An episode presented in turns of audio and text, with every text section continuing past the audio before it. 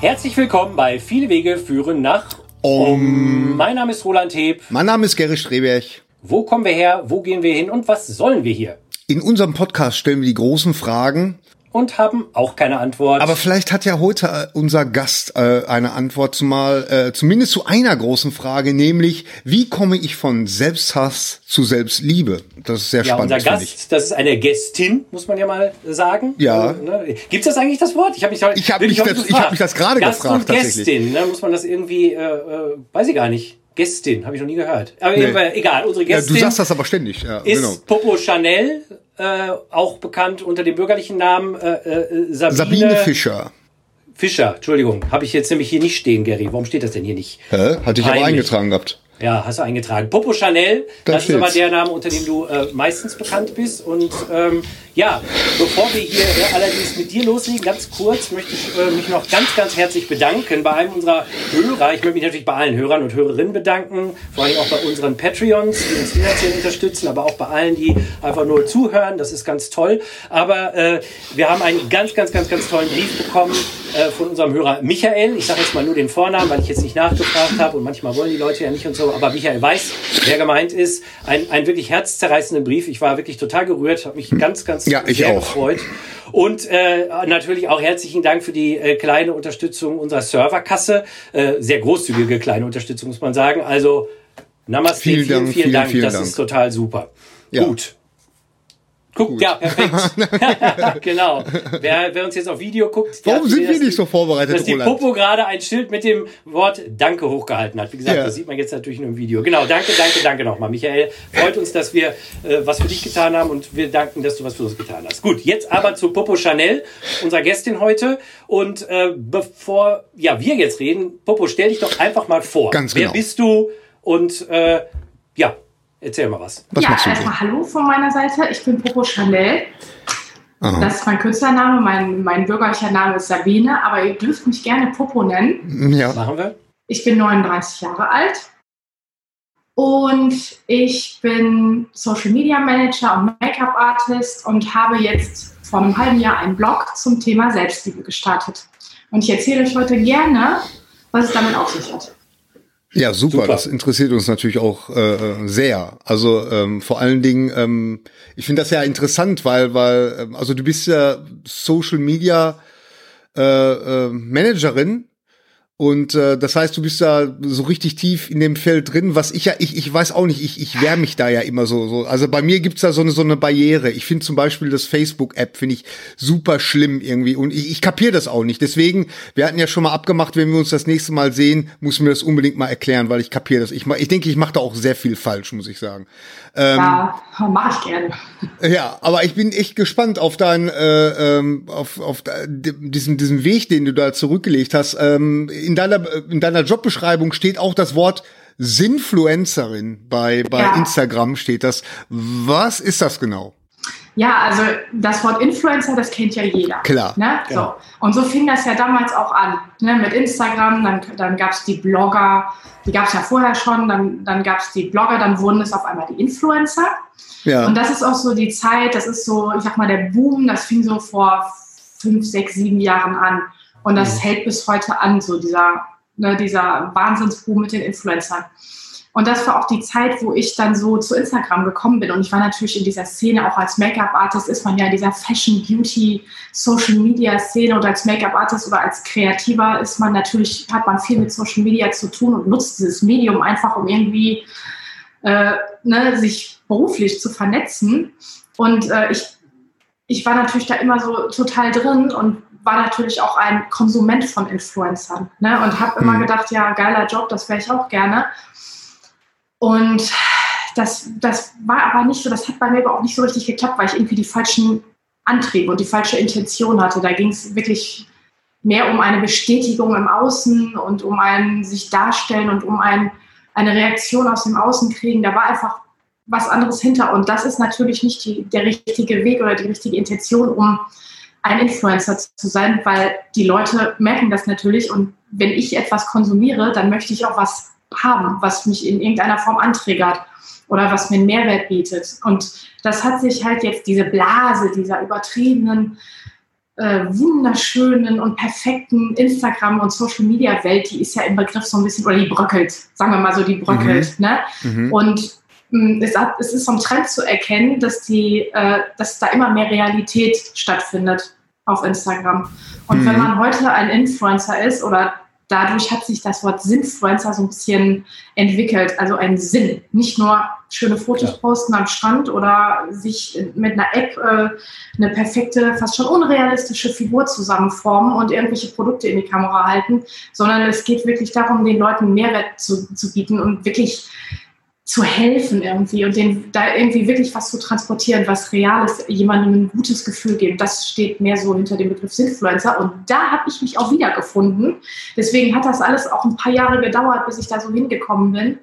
Mhm. Und jetzt merke ich, dass das, dass das wie auf mich gewartet hat. Also die Zeit war damals noch nicht reif. Ich war noch nicht reif dafür. Es, der Markt war irgendwie noch nicht reif dafür. Und jetzt merke ich, okay, das, das macht Sinn. Das heißt, das heißt, du warst erst äh, sozusagen Influencerin, also hast äh, auch mehr so das Äußere gezeigt und irgendwann hast du diesen Switch gemacht. Äh, wann war denn das und wie kam es zu diesem Switch? Weil das ist ja, glaube ich, so ein ganz wichtiger Punkt, ja. nehme ich mal an, in deiner Karriere. Oder, ne? Also ich war jetzt nie ein Influencer. Ich wäre das gern gewesen. Hm. Aber ich war das einfach nicht. Ich habe äh, hab natürlich, wenn man sich mein anderes Instagram-Profil äh, anschaut, also Popo Chanel, mein privates Profil würde ich es jetzt mal nennen, das ist ein Profil, auf dem habe ich natürlich unheimlich viel von mir preisgegeben und unheimlich viel gezeigt. Und man zeigt halt dann so, was man für ein tolles Leben hat und man ist nur unterwegs. Man zeigt ja auch nur, was man möchte, was die Leute sehen. Also man kreiert so ein Wunschbild, so, ein Scheinbild von sich und hofft dann, dass man da irgendwie für Applaus kriegt in irgendeiner Form. Und was man dann dadurch schafft, ist mehr so eine Distanz so zu den Leuten, weil die denken dann, boah, die ein geiles Leben, ey, das muss ja super sein und die ist ja nur unterwegs und so. Und in der Zeit, wo ich das halt so extrem gemacht habe, ging es mir gar nicht gut. Also ich habe ein Bild von mir äh, kreiert und, und, erschaffen, ja. was mhm. in keinster Weise der Wahrheit entsprach.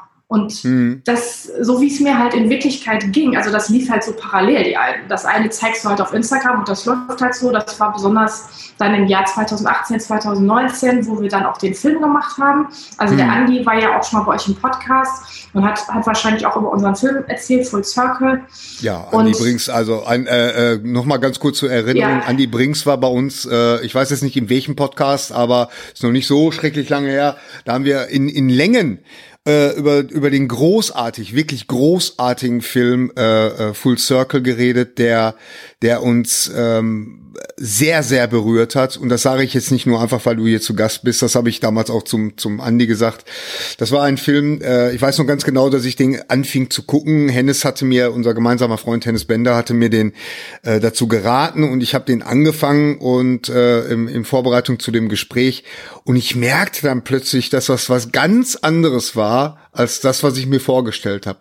Und das war großartig. Also ein ganz, ganz großartiger Film, äh, den ich auch ähm, heute noch genauso empfehlen kann wie damals. Und ich denke, Roland geht's ebenso. Ja, mir geht's ganz genauso. Ich fand den auch ganz, ganz großartig, den Film. Also herzliches Kompliment auch noch mal an dich, weil du hast ja auch sehr stark beteiligt. Können wir ja vielleicht nachher noch ein bisschen drüber mhm. sprechen, wie es dazu ja, ja. aus deiner Sicht machen. gekommen ist oder wie das vielleicht auch mit dir was gemacht hat. Ne, das äh, Andy hat uns ja seine Sicht schon erzählt. Mhm. Äh, aber das wäre ja auch noch spannend. Also wie gesagt, ein super Film, genau gut, dass wir nochmal dran erinnert haben. Wir verlinken auch nochmal zu dem Film. Wer ihn noch nicht gesehen hat, sollte das dringend nachholen. Gerade für Hörer von unserem Podcast ist das natürlich ein perfekter Film, klar. Ja. Genau, aber genau, du nee, warst ja gerade genau, so bei deiner Genau, ich wollte nochmal auf deine Frage auch antworten. Ja, richtig, genau. Ähm, also wir haben ja diesen Film gemacht und wir haben den Film ja mit vier bis fünf Leuten innerhalb von einem Jahr gemacht und haben natürlich auch unheimlich viel erlebt. Und das sieht man auch auf dem Instagram-Account. Und wir machen ja auch viel Stories, ne? Und ich, also wenn ich mir manchmal, ich gucke mir auch immer gerne nochmal alte Sachen an und wenn ich mir das angucke, dann denke ich, es gibt es auch nicht, was wir uns da für ein Programm gegeben haben, was wir da erlebt haben. In nur einem Monat erleben andere nicht in einem Jahr und natürlich hat das auch Spuren hinterlassen. Und wir sind ja beide, Anni und ich sind ja beide auch im Burnout gelandet. Das, jeder hatte natürlich auch noch andere Sachen im Leben, aber der Film war letztendlich dann der Tropfen, der es fast zum Überlaufen gebracht hat. Wenn man sich aber meinen Instagram-Kanal anguckt, dann denkt man, meine Güte, der Hammer. Die ist ja total erfolgreich. Das ist ja der Wahnsinn. Die ist nur unterwegs. äh, alles, alles fancy, alles super und hier noch ein Dreh und da und dann mal auf dem roten Teppich und so. Und in Wirklichkeit sah das Leben ganz, ganz anders aus. Mir ging es überhaupt nicht gut. Ich leide dann oder ich leide grundsätzlich unter emotionalem Essen und in der Phase habe ich bestimmt, ja, also die Phase war dann extrem, aber ich habe fast 15 Kilo zugenommen durch emotionales Essen, was mich natürlich psychisch extrem belastet hat. Dann diese, dieser unfassbare Stress mit diesem, mit diesem Film, das kann man sich gar nicht vorstellen, was wir da, diese Drehs, wir haben ja alles alleine organisiert, gemacht, 16 stundenlange Drehtage, plus noch ganz normale Jobs und Arbeit, was wir sonst noch so zu tun hatten. Das war wirklich schlimm. Und an dem Tag der Premiere, da sieht man wirklich, wie wir da auf dem roten Teppich und hey und unseren Erfolg feiern und in unserer Wohnung sah es aus, das kann sich kein Mensch vorstellen. Das, das war, wir haben einfach die Kontrolle verloren. Da habe ich irgendwann gedacht, ey, ich, das, ich möchte das nicht mehr. Ich möchte das nicht vorgaukeln. Ich möchte einfach mal über die Wahrheit sprechen. Hm. Ja, und mich hat das ja auch, also es, das sind ja so mehrere oder zwei Erzählstränge. Es gibt einmal das, das Instagram-Thema, dass ich natürlich auch als Social Media Manager mir immer gedacht habe, okay, wie, wie kann ich denn jetzt irgendwie mal auch ein selbstbestimmtes Leben führen und was könnte denn auch wirklich mal mein Beruf werden, weil ich, das, das hat ja auch bei mir mit zu diesem, ich, ich will jetzt nicht sagen Kollaps, aber zu diesem, ja, Wendepunkt geführt, dass ich, äh, dass ich die ganze Zeit ähm, auf der Suche war, was ich denn wirklich machen will. Ich habe so viele Sachen. Ich bin Make-up-Artist, ich habe ja ursprünglich mal BWL studiert, also ich habe mich schon mal um 180 Grad gedreht. Dann haben wir den Film gemacht, dann, dann habe ich als Social Media Manager gearbeitet und noch tausend andere kleine Projekte. Und ich habe immer gedacht, und ich habe natürlich auch viel für andere gearbeitet und immer gedacht, nee, ganz ehrlich, ich möchte, irgendwann möchte ich mal selbstbestimmt leben, weil diese Fremdbestimmung, egal in welcher Form, auch wenn man sie, sie sich selber auferlegt, aber diese Fremdbestimmung in einem Angestelltenverhältnis oder in, als Dienstleister, die hat mich auch zu diesem emotionalen Essen immer sehr getrieben. Das war mir mhm. ganz bewusst, weil ich gedacht habe, ähm, ich habe das ja schon lange, dieses Thema Binge-Eating und emotionales Essen, und das hat mich ja die letzten 20 Jahre begleitet und ich habe mich ja immer gefragt, äh, oder mir war das nicht bewusst. Ich war, ich dachte, ich bin nicht diszipliniert genug und ich muss einfach nur disziplinierter sein. Und in der Phase, wo das jetzt mit dem Film äh, war, da, da war das so extrem, dass ich dachte irgendwann, ey, das kann doch nicht der Grund sein. Das kann doch nicht sein. Das, das hat andere Gründe. Ich habe in, in der Zeit und auch schon davor ganz bewusst wirklich nach innen geguckt. Ich habe mir das, ich habe täglich, ich habe Tagebuch geschrieben, ich habe das genau hinterfragt, welche Gefühle poppen da auf, was, was steckt dahinter, warum mache ich das jetzt? Und ich konnte das wirklich rauskristallisieren, was, was dahinter gesteckt hat. Und dann war mir irgendwann klar, nee, also ganz ehrlich, ich möchte jetzt mal, mal wirklich Heilung erfahren. Ich möchte jetzt mal äh, meine Wahrheit leben. Darum geht es ja im Grunde auch in dem Film. Das ist zufällig fand das ja parallel statt. Und ja, die, ja. die Geschichte des Films hat sich ja für mich auch so ein bisschen äh, in der Realität dann äh, für mich gezeigt.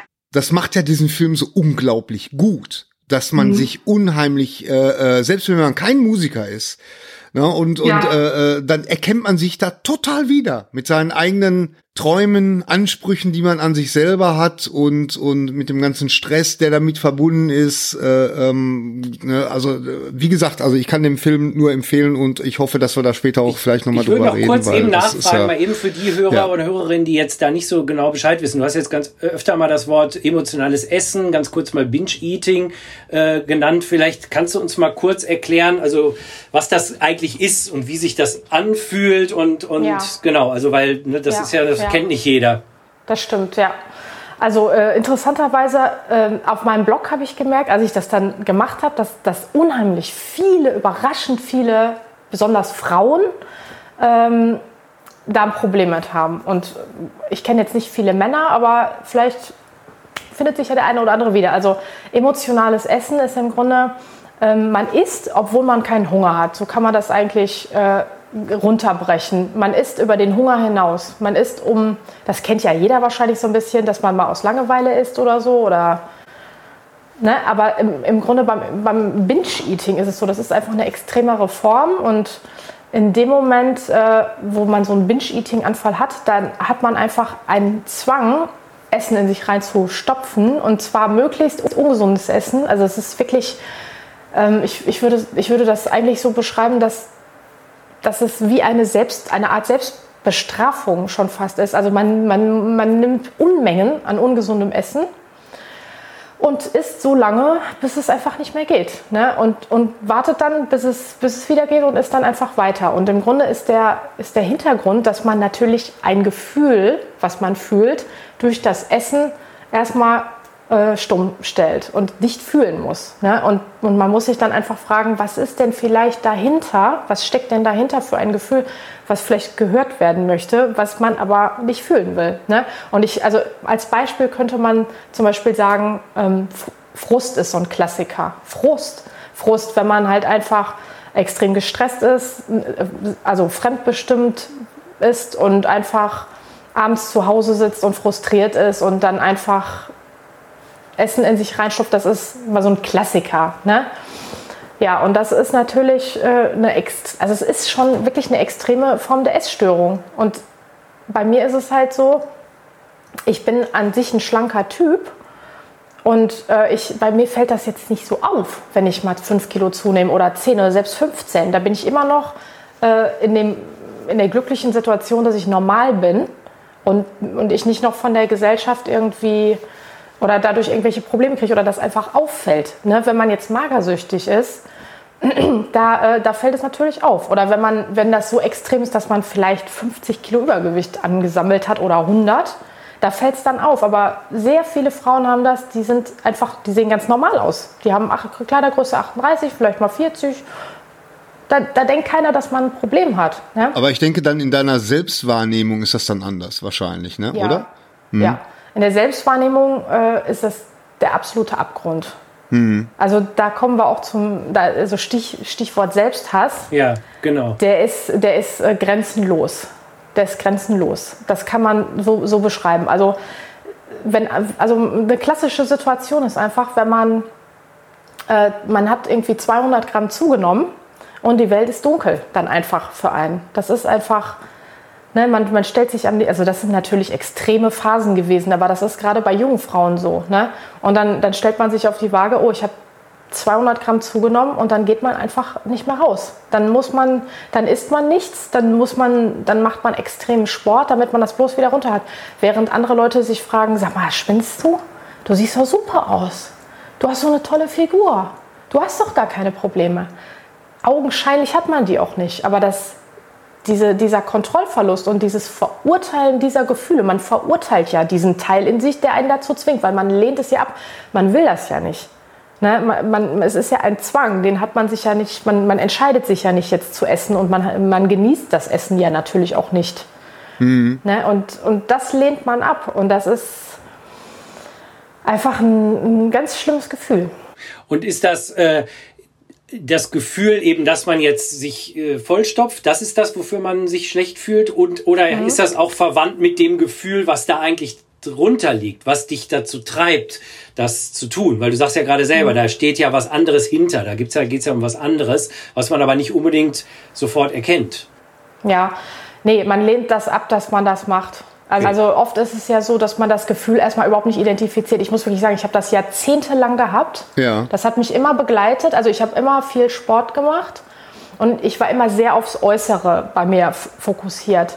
Und ich habe äh, Phasen gehabt, da sah ich wirklich super aus. Da habe ich auch mich immer gesund ernährt. Also wenn ich es nicht hatte mit dem emotionalen Essen, dann habe ich mich immer sehr gesund ernährt und Sport gemacht und, und da war eigentlich auch alles super. Ne? Mhm. Aber äh, man hat, hat dann immer solche Phasen gehabt und das, das äh, hat man extremst abgelehnt. Dass, dass man jetzt so schwach ist, vermeintlich, dass man im Grunde versagt und es nicht schafft, weiter diszipliniert zu sein oder sich so schlecht behandelt, dass man, man, man lehnt es unheimlich ab, die Sache an sich, dass man das jetzt macht. Das Gefühl dahinter, dass da überhaupt was hintersteckt, das, das hat Jahre gedauert, bis mir das überhaupt bewusst wurde. Zum Glück ist das heute so, dass über diese Themen gesprochen wird. Früher gab es halt kein Instagram oder da habe ich keine Blogs gelesen, sowas, dieses, diese Art Konsum von Selbsthilfe und ne, und solchen Themen, das gab es damals nicht. Da hat man Zeitschriften gelesen oder hat äh, Fernsehen geguckt und da wurde einem ganz im Gegenteil, da wurde einem eher das Gegenteil suggeriert, nämlich dass man nur gut ist, wenn man eine perfekte Figur hat, dass ne, dass man nicht gut genug ist, wenn man nicht dünn ist. Es gab, es gibt nur, es ist ja heute noch so, ne? Du schlägst ein Magazin auf, da sind nur schöne Menschen drin. Es, ist, es geht um Diäten. Wie kann man möglichst perfekt aussehen? Wie kriegt man das weg? Wie kriegt man das weg? Wie kriegt man den Bauch weg? Wie kriegt man die Oberschenkel weg? Wie kriegt man äh, äh, Zellulitis weg oder so? Ne? Und wenn du das, das impliziert ja, wenn du das nicht wegkriegst, bist du nicht gut genug. Und das ist ja im Grunde das, was man ja permanent erlebt. Und jetzt ist es ja zum Glück so, dass äh, sich das ändert und dass es unheimlich viele Blogs gibt, die so sind wie meiner, wo einfach Frauen, auch junge Mädchen, das finde ich total schön, die sich einfach zeigen, wie man ist, die, die einfach sich in Bademode zeigen, obwohl die vielleicht ein paar Kilo Übergewicht haben oder auch richtig viel Übergewicht haben. Das wird einfach, es wird ein neues Bild mal gezeigt, dass Frauen normal so sind, normal aussehen. Ne? Und dass das auch in Ordnung so ist, dass man gut so ist, Ganz wie ehrlich, man ist. Ich habe ich hab schon so ein bisschen gestaunt. Ich meine, du gehst ja auch ähm, in dein, äh, auf deinem Instagram-Account gehst du ja auch sehr offensiv damit um. Ne? Und äh, ähm, habe ich so gedacht, ah, ist das nicht eigentlich ein totales Paradox? Ist das nicht, weil, weil wir wissen ja alle, das Internet kann äh, ein totaler Segen sein, es kann aber auch das, der, der, der Höllenschlund sein. Ne? Und gerade für, für Menschen, die praktisch ihre, ja, sich praktisch ihre Narben zeigen, ihre Wunden zeigen, da kann es ja ganz schlimm sein. Ich meine, nur mal ein blödes kleines Beispiel. Ich habe die Tage mitgekriegt, äh, dass Frauke Ludowig wurde äh, online wurde sie wegen oh, ihren Füßen oder wegen ihrem Fuß wurde so also dieses dieses Body Shaming so äh, das ist so ja. äh, ich, ich weiß nicht genau worum es ging ja, sie, sie, hat, sie hat ein Foto okay. sie hat ein Foto veröffentlicht ich glaube sogar auch bei Instagram keine Ahnung und äh, und da meinte ja. einer äh, oder eine oder mehrere sogar boah was hast du hässliche Füße und dann denke ich, ja, weißt du, so auch, wo du, ja. wo du denkst, meine Güte, nee, Leute, habt ihr nichts anderes zu tun, aber ja, aber das ist halt, ähm, ja, und äh, das war halt immer so mein Eindruck, als ich mich jetzt auch so ein bisschen mit dir beschäftigt habe, äh, dass ich so gedacht habe, wow, das ist aber echt mutig, weil ähm, gerade da auf dieser Plattform, wo ja eigentlich wirklich äh, jahrelang ähm, eigentlich immer nur eine, eine falsche Realität dargeboten wurde, äh, dahin herzugehen und zu zeigen, nee, pass mal auf, äh, die Kehrseite der Medaille oder sagen wir mal so, das hat alles zwei Seiten. Ne? So, so sieht meine Kehrseite auch aus. Äh, mhm. Aber wenn du sagst sagst, dass da, dass da so ein, so ein Trend, das äh, zum, zum Umbruch ist, finde ich das sehr interessant, weil das ist mir natürlich als jemand, der das überhaupt nicht so verfolgt, ist das natürlich äh, total in Gang, ehrlich gesagt. Ja. Aber das war wahrscheinlich nicht einfach für dich, oder? Ich meine, ja, die Entscheidung ich, ja. zu treffen von heute auf morgen oder irgendwann zu sagen, okay, ich zeige mich jetzt eben mal ohne Make-up, ungeschminkt sozusagen. Ne? Das ist ja ja, also es ist tatsächlich so, ich habe äh, seit, also ich mache natürlich schon seit über zehn Jahren wirklich Heil, also wirklich ich, äh, Coaching und Heilung an meiner, an mir. Ne? Ja. Also ich habe ja schon vor, vor langer Zeit gemerkt, okay, du musst was tun. Jetzt nicht unbedingt wegen dem Essen, sondern einfach äh, auch wegen allgemein habe ich gemerkt, du musst mal ein paar, paar, paar Themen mhm. auflösen, die da einfach aufgepoppt sind. Ja. Und ich mache das ja jetzt schon seit lange, längerer Zeit. Und ich, äh, ich habe eigentlich grundsätzlich, bin ich ein, ein, also kann ich da offen drüber über meine Probleme reden und ich helfe auch unheimlich gerne anderen. Mhm. Also jetzt mal unabhängig von dem Blog habe ich ja immer auch im, im, Job oder in meinem Freundeskreis auch, auch jüngeren jüngeren Mitarbeiterinnen oder so habe ich einfach gerne geholfen bei ihren Problemen und habe dann auch gerne breitwillig meine Geschichten erzählt und das hat mir nie was ausgemacht. Ne? Und deswegen war das für mich nicht, das war nicht das, das Thema, dass ich mich jetzt mit diesen Sachen zeige, sondern die Überwindung und diese Komfortzone, die, die das für mich jetzt in dem Fall war, war ein wirkliches ähm, zeigen, also ein wirkliches aus der, aus der Komfortzone rausgehen und mich mal zeigen, wie ich bin. Das ging nicht um, um ähm, dass ich mich jetzt, dass ich nicht perfekt dünn bin oder sowas, das, das hatte ich irgendwie schon überwunden. Das, das war mir sogar lieb. Ich wollte es, ich habe einfach, ich war so wütend auf dieses ganze, auf diese ganze Szene, dass ich das unheimlich gerne zeigen wollte. Für mich war die Überwindung mehr dieses, oh Gott, was passiert denn jetzt, wenn, wenn die Leute das scheiße finden, dass ich hier so ungefragt meine Meinung kundtue? Was ist, wenn ich abgelehnt werde? Also die Frau Kludowig, die scheint ja ein dickes Fell zu haben, weil die hatte einfach nur ihren Fuß in die Kamera gehalten. Es war ein ungünstiger Winkel. Mhm. Und dann sah der Fuß halt aus wie die Kralle.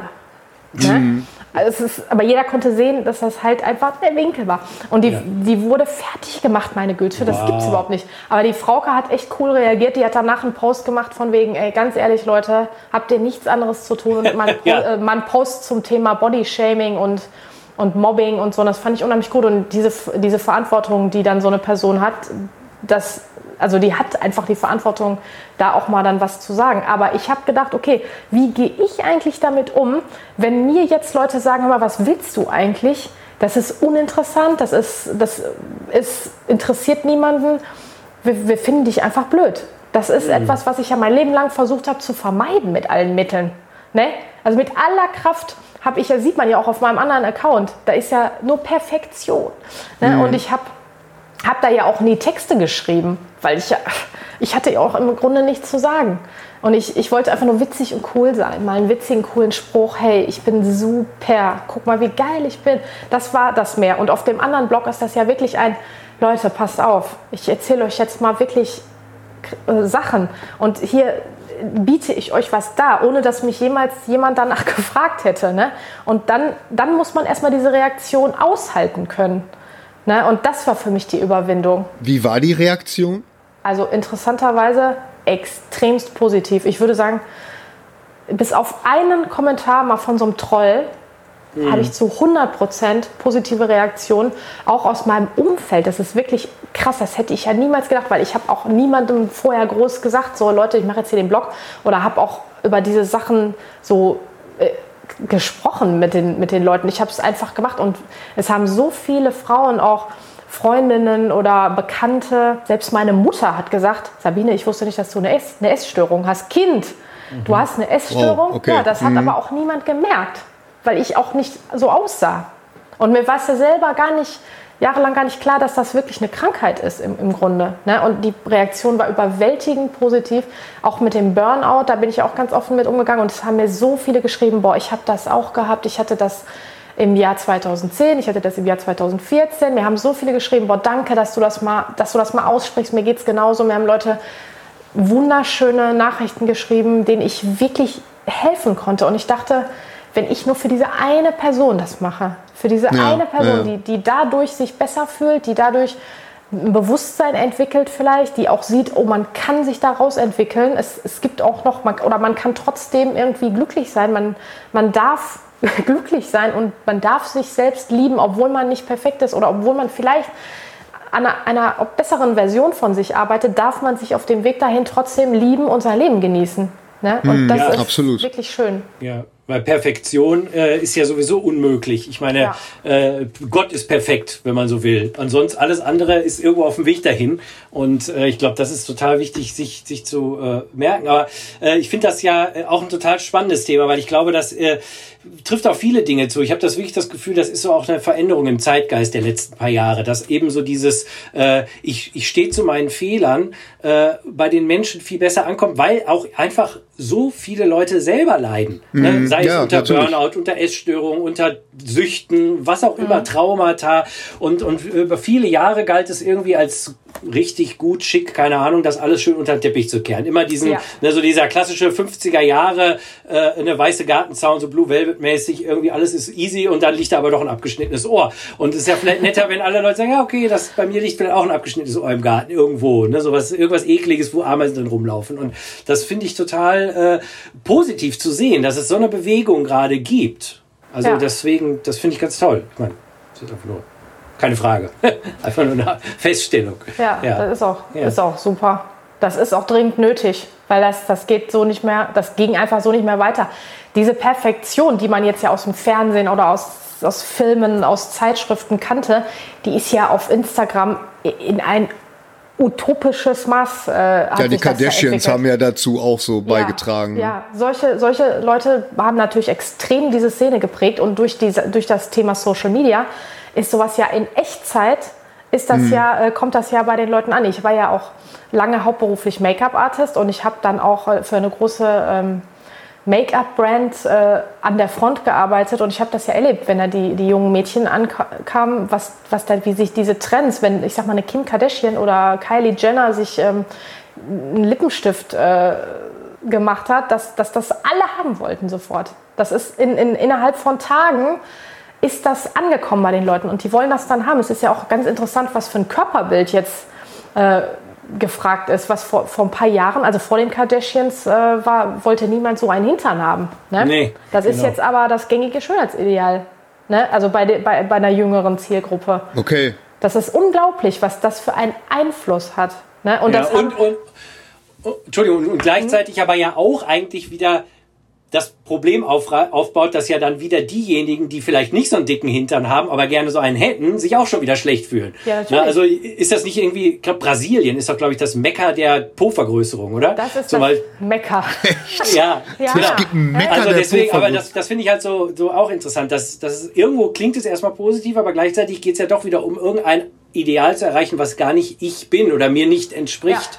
Ja. Na, also Richtig. Und das ist natürlich dann durch Social Media und solche Formate wie die Kardashians ist das natürlich immer extremer geworden. Ne? Und jetzt heutzutage kann jeder seine Bilder machen. Es gibt Apps, das, ich, ich glaube, das kennt ihr nicht, aber es gibt Apps, da kann man sich wirklich bis zur Unkenntlichkeit äh, verändern. Also das ist unfassbar, was, was man, ja selbst im Video kann man es machen. Selbst im Video habe ich, hab ich gestern noch äh, eine Werbung, also ich habe mir die App mal runtergeladen auch, um mal zu gucken. Aber es ist tatsächlich so, du kannst selbst im Video, kannst du dir das Gesicht, die Augenbrauen, du kannst dir den, die Lippen vergrößern im Video. Das muss man mhm. ja, also was man normalerweise... Ja, ist ja wie so, wie so eine äh, Maske, ne? Snapchat-Maske ja, ist das ja dann ja, wahrscheinlich. Kannst, ne? Also überlegt euch mal, wie man vorher äh, was, was das gekostet hätte, eine Video, ja, ja, ja. ein Video zu produzieren, wo man Absolut. sich so verändert. Das geht ja eigentlich gar nicht. Und das kann, kann heute jeder für 2,99 Euro im Monat auf seinem Handy machen. Mhm. Und, da, und da, da, da, muss man sich mal vorstellen, was dann daraus entsteht. Das mhm. kranke Bild, was die Leute im Kopf haben, wie sie sein müssen. Mhm. Dann ein utopisches Bild, was, wie sie sich dann selber sehen oder sehen wollen. Und dann gibt es natürlich auch noch die Tools, um das tatsächlich zu erreichen. Das geht dann ins Internet raus und das, das, das befruchtet sich ja dann gegenseitig, weil jeder andere Konsument denkt dann, oh, ich muss auch so aussehen. Wahnsinn. Selbst die normalen Frauen sehen ja schon so aus. Das sind ja ganz normale Mädchen, die sehen ja auch so aus. Also dann ist mit mir ja irgendwas falsch. Ja. Muss ja. Ne, und so geht das ja immer weiter. Und diese Blase, die ist jetzt, ich würde sagen, im Begriff zu platzen und bröckelt sehr, sehr stark. Was ich aber total interessant finde bei dir ist, äh, du hast ja dann, also wenn du hast, du hast es ja irgendwie offensichtlich geschafft, so ich, ich sag jetzt mal, weil ich so ganz gerne bei diesem bei diesem Heldenthema bin und bei der Heldenreise, du hast es ja irgendwie geschafft, den den Drachen zu reiten. Ne? Denn äh, du hättest ja jetzt auch sagen können, äh, in dem Moment, als dir äh, ein äh, oder auffiel, nee, so geht das nicht weiter, du hättest ja dann total Kehrtwende machen können und alle alle Accounts löschen können. Aber das hast du ja gerade nicht gemacht, weil du du bewegst dich ja da immer noch drin und ähm, äh, du hast auch immer noch da deine deine die die die Fotos auf deinem Account, äh, wo du wo du voll geschminkt bist und ich habe immer so das Gefühl, also so jetzt der, das, was ich gesehen habe davon, immer wenn du, wenn du so geschminkt bist, äh, dann, dann ist so ein bisschen die Pipi Langstrumpf, die kommt so raus. Weißt du, so die, die kleine Sabine und, und, äh, und dann hast du aber immer wieder so Fotos dazwischen, wo du ungeschminkt bist und wo du dann auch schreibst, ich fühle mich jetzt gerade kacke, weil aus den und den und den Gründen und so, ne? Und äh, das finde ich so erstaunlich, dass du es, äh, dass du eben nicht so eine Kehrtwende gemacht hast, sondern dass du ähm, nicht nur ganz offensiv äh, deine, deine ähm, ja, Probleme kundgetan hast, sondern tatsächlich auch das Medium sagst, nee, so schnell äh, äh kriegt ihr mich nicht klein, jetzt erst recht. ja. Ne? ja. Ja, das stimmt. Also erstmal das, ja, also dass ich, du meinst jetzt auch auf meinem Blog, dass ich trotzdem noch, wo ich voll geschminkt bin, Bilder habe, die im Grunde super aussehen und auch ja, dann, dann kommt mal das nächste Bild, ja. Also das ist so, es ist ja ein ganz authentischer Blog von mir. So bin ich ja wirklich. Ich möchte einfach nichts mehr verstellen. Ich bearbeite die Bilder auch kaum noch. Das Einzige, was ich da immer bearbeite, sind die Farben, damit das schön, äh, ich als Social Media kann natürlich nicht anders, als zuzusehen, dass, das, dass der Feed stimmig aussieht. Also man, man zieht dann halt mal, also grün kommt zum Beispiel bei mir nicht vor, so ziehe ich immer grün da daraus. Aber ich verändere mich nicht mehr so, also ich würde mich nicht dünner oder, oder was machen, ich würde meine Falten nicht wegmachen oder sowas. Das würde ich, das mache ich einfach nicht mehr. Das sind ganz authentische Bilder. Und äh, ich zeige dann alle Facetten, die zu mir gehören. Und ich, ich propagiere da Selbstliebe. Aber Selbstliebe heißt nicht, dass man jeden Tag glücklich ist und alles super ist und sich, man, man sich immer toll findet, wenn man in den Spiegel guckt. Das ist einfach ein Prozess. Und das Stichwort ist eigentlich Annahme und Akzeptanz dessen, was ist. Und man ist nun mal nicht immer glücklich. Man, man, hat, auch mal, man hat auch ganz schlimme Tage. Und natürlich habe ich mich entschieden, mich nicht mehr zu hassen. Ne? Und, und tue das auch nicht mehr. Es gibt natürlich Tage, an denen ich mich blöd finde, wirklich. Aber das ist kein Vergleich zu dem, was ich früher für ein Bild von mir hatte und wie ich mich früher behandelt habe.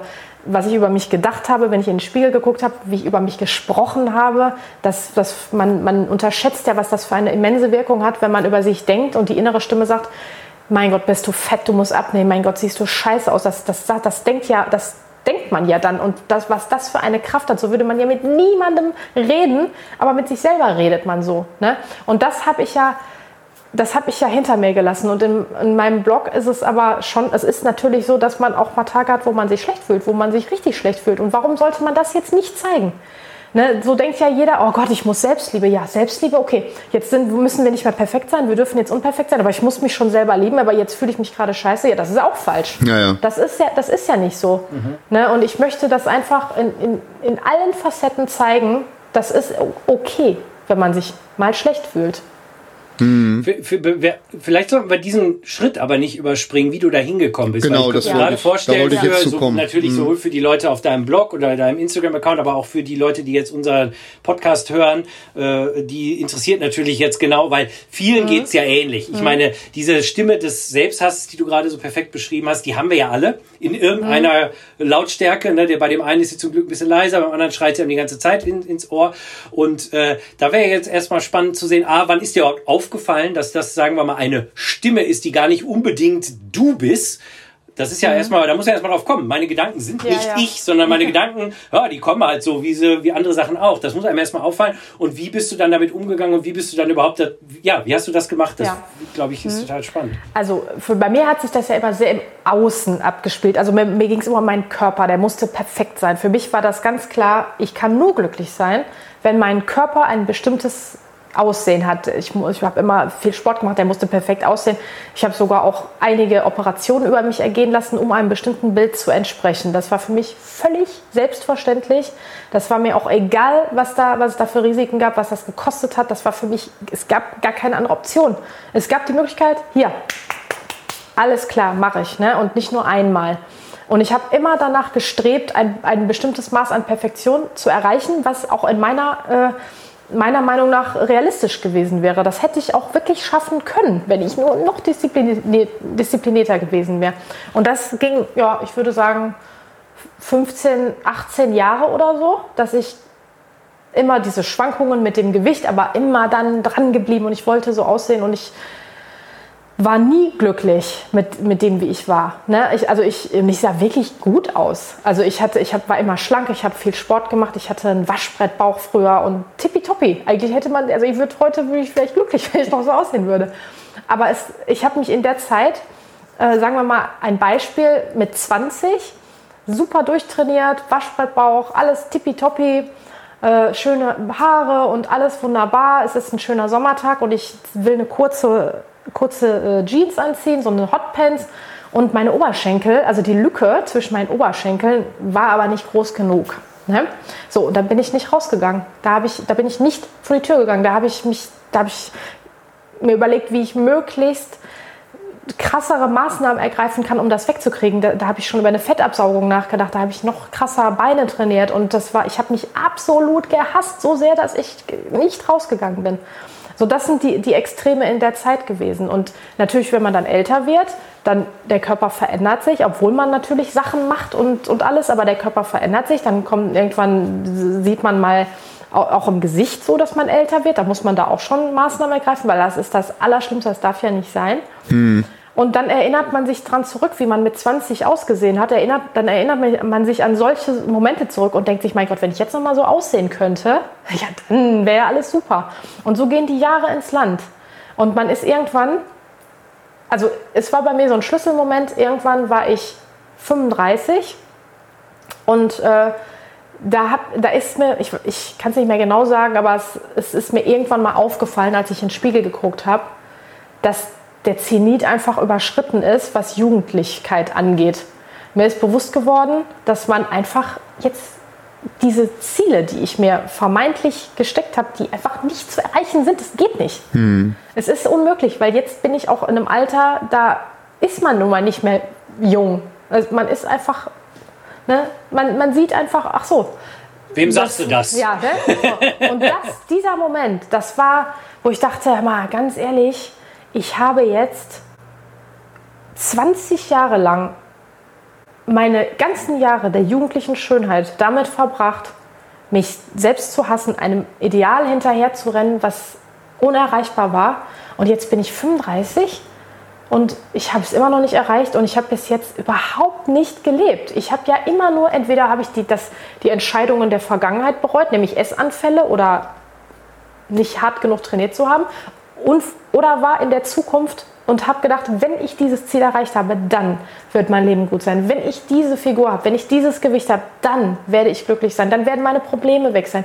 Dann werde ich keine Essanfälle mehr haben. Dann werde ich meinen Traumpartner finden. Dann werde ich glücklich sein. Dann wird alles gut, wenn ich das erst habe. Und so geht es da immer weiter. Und auf einmal sind 20 Jahre rum und du denkst, wo ist mein Leben?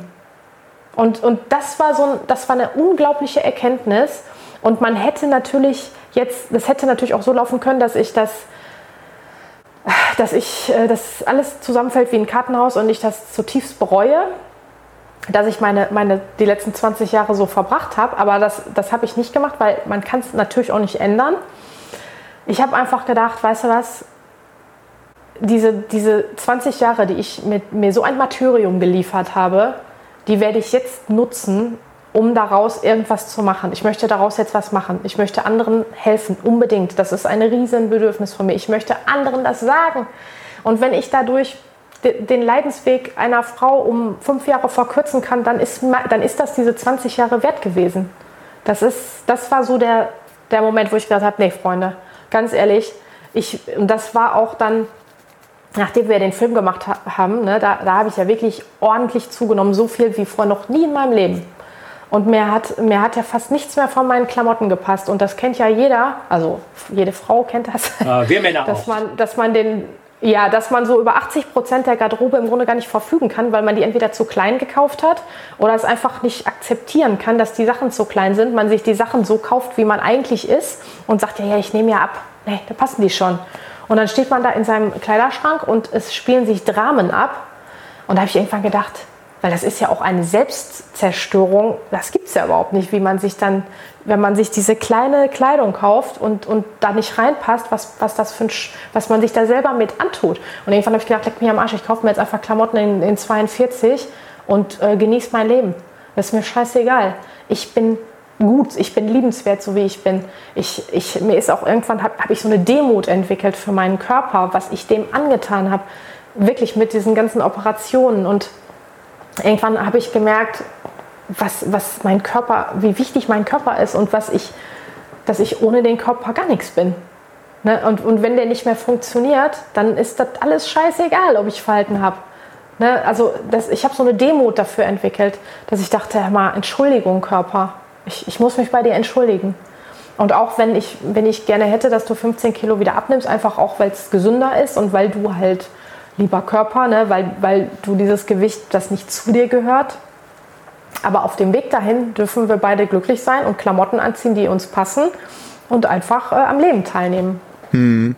Aber was waren jetzt, äh, äh würde mich jetzt mal interessieren, was waren jetzt konkret deine Werkzeuge? Also auf diesen, äh, das ist, äh, ich meine, du bist jetzt nicht äh, zum Himalaya gefahren und hast da monatelang meditiert, sondern äh, du bist wahrscheinlich da ganz methodisch vorgegangen und wo hast du dir praktisch die, das Rüstzeug für diese, diese ganzen Einsichten, für diesen Weg, für diesen Weg der Einsicht geholt? Also auf der einen Seite habe ich Coaching gemacht natürlich. Also ich habe äh, NLP-Coaching gemacht. Kennt ihr das? Mhm. Haben wir auch mal eine Sendung drüber gemacht? Wir ja. haben einen Podcast drüber gemacht und ich habe selber, ich bin selber NLP äh, Practitioner. Hör auf. Ja, wir, wir, verlinken, ja. wir verlinken zu der Folge auf jeden Fall mal noch. Genau. Mhm. Ja. ja. Also dann, dann wissen eure Hörer ja bestimmt auch, was das ist. Ne? Also man, man du kannst es ja, noch mal ganz kurz umreißen, weil das ist, glaube ich, Folge 3 oder schon lange her. gewesen. Ach so.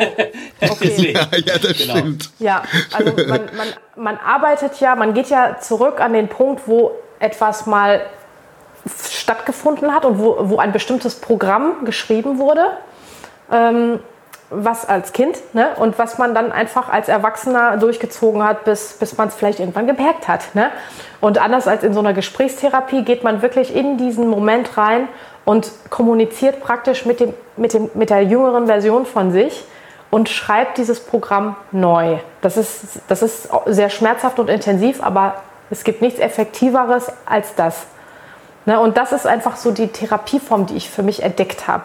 Und ich habe aber noch nicht mal jetzt unbedingt dieses Essstörungsthema oder dieses Körperthema äh, behandelt. Das ist mehr so wirklich so eine ganzheitliche Sache. Natürlich habe ich angefangen mit äh, Vaterthema und Mutterthema. Das sind ja die, die Dinge, die in der Kindheit passiert sind, wo man dann, genau. wodurch sich genau. erst solche Sachen entwickeln. Das ist so eine Essstörung, da passiert ja nicht irgendwas und auf einmal hat man eine Essstörung, sondern das sind natürlich Ängste, die im, im, bei mir war es einfach eine große Angst vor Ablehnung. Und, die, und, und, und damit man nicht abgelehnt wird, tut man halt alles, um das, dass das nicht passiert. Und als Kind ist sowas wie Ablehnung natürlich gleichzusetzen mit, mit, äh, mit Todesangst, weil man ja, wenn man abgelehnt wird, als Kind einfach nicht existieren kann. Und diese Angst, die ist natürlich im Erwachsenenalter nicht mehr real, aber sie fühlt sich so an. Mhm. Ja, und deswegen äh, setzt man alles daran, um halt das zu tun, um, um diese Ablehnung zu vermeiden. Und bei mir war es halt so besetzt, dass ich perfekt aussehen wollte. Und das, das war also die eine Sache, war diese, dieses, äh, diese Therapie. Ja, und dann habe ich aber auch immer sehr äh, aufmerksam wirklich an mir gearbeitet. Also ich, ich mache das eigentlich, ich würde fast sagen, das ist wie ein Studium eigentlich, was ich gemacht habe. Ich habe tausende Bücher gelesen. Ich habe Tagebuch geführt. Ich habe hingeguckt bei mir. Ich habe mich beobachtet. Hm. Ich habe andere beobachtet. Ich habe mir Mentoren gesucht. Andere, also andere Personen, die, die ich noch nicht mal persönlich kannte. Also Buchautoren oder andere äh, Leute, die ich dann bei Instagram gefunden habe oder so, wo ich einfach gemerkt habe, ach so, okay, ah, das resoniert mit mir, das, das, ja, das, ach, echt, ach, ach echt, das habe ich auch, ach, guck mal an. So ist das, so ist diese Erkenntnis und so ist das so eine ganzheitliche Entwicklung geworden. Ich habe da viel drüber gesprochen und dann poppen natürlich wieder neue, neue Dinge auf, die man dann wieder in so einem Coaching äh, auch wieder behandeln kann. Das ist ja nicht, also das, da habe ich wirklich tief gegraben, um dahin zu kommen. Und irgendwann, irgendwann wird einmal so ein komplettes Ding, wird einem das mal klar was, wie das alles zusammenhängt, wie man aus einer kleinen Situation in der Kindheit, eine vermeintliche Nichtigkeit, letztendlich sowas wie eine ausgewachsene Essstörung entwickeln kann, weil da einfach so viele Dinge zusammenkommen und irgendwann merkt man, oh, ich bin 40 und warum habe ich eigentlich immer die, die, die gleichen komischen Beziehungen, warum habe ich immer den, immer den gleichen blöden Chef, auch wenn ich schon 70 Mal den Job gewechselt habe, warum, äh, warum spielt sich das denn immer wieder ab? Ja, weil man, weil man immer das gleiche Muster in sich weiterlebt. Und das ist mir auch bewusst geworden, weil ich gemerkt habe, nee, ich möchte, so wie es ist, fühlt sich nicht gut an. Ob das eine berufliche Situation war, ob das jetzt dieses immer dieser Struggle, dieser Kampf mit meinem Körper, mit mir selbst war. Und das war halt auch so ein Schlüsselerlebnis, war halt dieses, den Film zu machen und dann den Burnout danach, wo ich wirklich dachte, Emma, ich arbeite mich doch nicht zu Tode für Luxus, den ich vermeintlich brauche, um ein bestimmtes Bild von mir zu kreieren, um eine bestimmte Gruppe Menschen damit zu beeindrucken, eine Reaktion von denen zu kriegen, obwohl ich diese Menschen überhaupt nicht mag und, und die, die, die total ablehne, eigentlich nichts mit denen zu tun haben will, aber ich möchte von denen gemocht werden, ich möchte nicht abgelehnt werden. Warum eigentlich? Das, und als ich dann gemerkt habe, jetzt geht es mir an die Substanz, ich habe wirklich Burnout, mir geht es dreckig, ich bin total am Ende. Wenn ich nicht aufpasse, äh, habe ich komme ich da nie wieder raus. Das war so ein Moment, wo ich dachte, man leckt mich am Arsch. Nee, das, das will ich nicht mehr. Ich möchte jetzt meine Wahrheit leben und das ist mir scheißegal. Äh, und ich gucke dahin und ich höre dahin, was da gehört werden will und ich nehme das an und vielleicht ist es ja gar nicht so schlimm.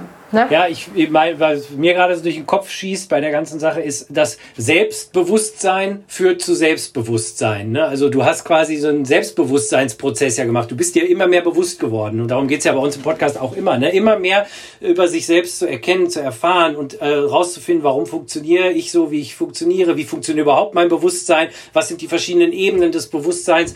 Und wenn ich das dann erkenne, dann kann ich auch ein echtes Selbstbewusstsein entwickeln. Also was du ja jetzt auch ausstrahlst. Also das ist ja jetzt auch interessant. Das, was ja gerne die Leute wollen, wenn sie Instagram-Accounts zum Beispiel machen. Ja. Also Facebook oder wie auch immer, gerade in dieser Social Media. Es geht ja immer darum, man will selbstbewusst wirken. Man will cool, erfolgreich, schön, toll sein, stark, muskulös, all das, äh, weil man dann selbstbewusst wirkt. Und in Wirklichkeit ist man es aber gar nicht, weil man sich gar nicht bewusst ist. Und erst wenn du diesen Prozess, den du gerade beschrieben hast, durchlebst, und den kann man ja auf zig verschiedene Weisen durch, äh, durcharbeiten. Äh, ne? NLP ist eine Variante, aber wir haben hier im Podcast ja schon alle möglichen Varianten durchgespielt. Dann erst komme ich ja dazu, dass ich wirklich selbstbewusst bin. Und das ist bei dir, wäre perfekt zu sehen. Also wer jetzt guckt, äh, ne, und nicht nur hört, aber beim Hören hört man es auch, aber beim Gucken, ich sehe ja die ganze Zeit dich an, äh, ist das ja total evident.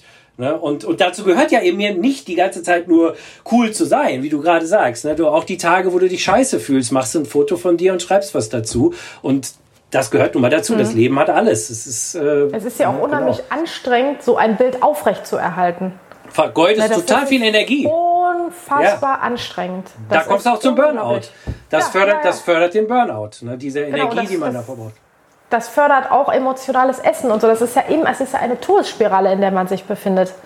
Weil man, man ist ja total frustriert. Also es ist ein permanenter Frustzustand. Ja, ja. Und irgendwann wird, also bei mir war es so, der Leidensdruck, der ist so groß gewesen, dass ich, dass ich gedacht habe, nee, ich kann es nicht mehr. Ich das ist ja leider meistens so, ne? Und deshalb machst du ja deinen Blog und deshalb machen wir ja auch hier unseren Podcast, dass wir immer hoffen, äh, diesen Leidensdruck bei manchen Leuten ein bisschen abzufedern, ne? Weil man muss ja vielleicht nicht kurz vorm Umfallen sein, um zu realisieren, ne? vielleicht kann ich mein Leben ja mal anders gestalten oder sowas. Mhm. Ähm, wie ist das denn bei dir gewesen? Äh, also diese Idee Selbsthass zu Selbstheilung, äh, zu, zu Selbstliebe, Entschuldigung, Selbsthass zu Selbstliebe, das ist ja, äh, ist da noch irgendwie, also NLP ist ja jetzt so eine so ein wirkliches Werkzeug gewesen, wie du gerade beschrieben hast. Mhm. Ne? Aber dieses Selbstliebe als sag mal so als Heilmittel, das ist ja, wie ist das zu dir gekommen? Ja, das, das ist tatsächlich, ich habe ich hab wirklich so einen richtigen Schuss vor dem Bug gekriegt. Also der, der Burnout war ein Schuss vor dem Bug, aber ich hatte davor schon mal auch einen Schuss vor dem Bug bekommen. Und zwar, ähm, das ist jetzt auch fünf Jahre her, sechs Jahre, da habe ich noch mal eine Operation über mich ergehen lassen müssen also auch eine kosmetische Operation. Das war meine eigene Entscheidung, weil ich musste das dann nochmal machen. Und dann, dann bin ich da auch mit dieser Einstellung dran gegangen, die ich gerade schon so beschrieben hatte. So von wegen, scheißegal, ja sicher, machen wir alles. Und dann machen wir das und das auch noch mit und machen wir alles in einer OP. Komm hier, ist die Kohle, egal, ne, ist scheißegal, Risiken, das gilt doch nicht für mich. Ich meine, ich, ich will einfach nur das Ergebnis, nur das Ergebnis. Und dann habe ich das gemacht und ich war ganz alleine also ich habe das ganz alleine gemacht, das muss man sich wirklich mal vorstellen. Ich hatte zu dem Zeitpunkt, war ich Single und dann kann man ja auch nicht Auto fahren und so. Und dann bin ich da schön mit der Bahn nach Düsseldorf auf die Köhe, ne, in die Klinik rein. Das ist, das ist unfassbar eigentlich. Und dann habe ich da diese Operation, das ist man wird da ja auch so abgefertigt. Ne? Also das ist ja auch eine Szene, also da, da, kennt ihr euch wahrscheinlich, habt, habt, ihr noch nicht so viel Berührung mit gehabt, aber das ist eine Szene, da, das, da gehst du rein, da, da, wird ganz nüchtern drüber gesprochen und zack, zack, zack, die nächste, die nächste, die nächste. Da, da, wird nicht auf jemanden mal eingegangen oder so. Also das ist wirklich krass. Und wenn man da nicht irgendwie gefestigt ist, mental, also das ist schon echt gruselig. Ne? Und ich, also das habe ich schon gemerkt. Ne? So, und dann äh, warte mal eine Sekunde, ich muss mal eben gucken, ob das auf meine. Äh, ja, schon gut, okay. Ich dachte, der Akku ist gleich leer. Sorry. Und äh, dann, dann habe ich die ähm, Operation da gemacht und dann, dann lag ich da alleine in meinem Raum und habe ähm, unfassbare Schmerzen gehabt. Diese Operation ist nicht so einfach verlaufen, wie, also das war einfach mal ein bisschen ist ein bisschen komplizierter verlaufen und ich hatte unfassbare Schmerzen und ich bin dann nach Hause und habe äh, danach wochenlang Schmerzen gehabt. Ich habe wochenlang äh, zu Hause alleine gesessen und, und ich konnte teilweise, wenn ich gelegen habe, konnte ich überhaupt nicht mehr mich aufsetzen. Ich habe auf einmal das, das Gefühl kennengelernt, wie es ist, wenn der Körper nicht mehr so richtig funktioniert. Und das, äh, das, das war so ein Schock für mich. Ich meine, ich bin, war ein junger Mensch, ich, ne, ich war gesund und ich habe mich selber in diese Lage gebracht, dass ich zu Hause saß und, und nicht mehr konnte. Wochenlang.